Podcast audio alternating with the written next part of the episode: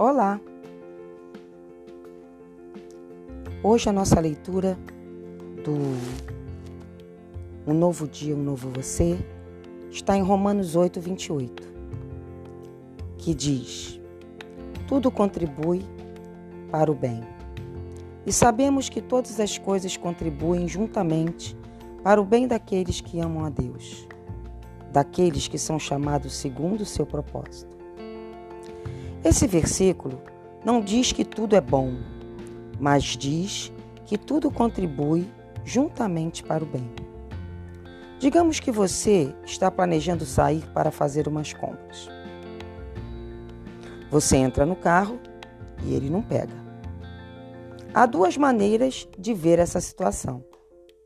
Você pode dizer: Eu sabia, é sempre assim. Sempre que quero fazer algo, sempre dá errado.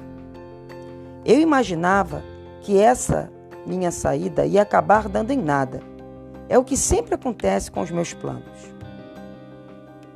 Ou então, você poderia olhar por outro foco e dizer: Puxa, eu queria fazer compras, mas parece que não vai dar.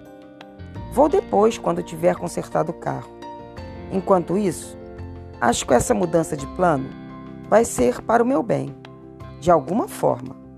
Provavelmente, há alguma razão para eu ter que ficar em casa hoje. Então, vou aproveitar o meu tempo livre. Diferente, né?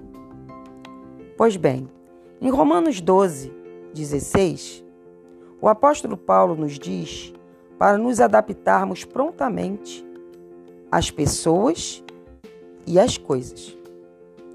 A ideia é que devemos aprender a nos tornarmos o tipo de pessoa que planeja as coisas, mas que não fica arrasado se esse plano não der certo. Até mesmo alguém muito positivo não vai conseguir fazer tudo o que tinha planejado do jeito que queria o tempo inteiro. Mas uma pessoa positiva pode seguir em frente e escolher desfrutar a vida, não importa o que aconteça não importa a circunstância. A minha oração hoje é que eu possa ver o lado bom das coisas.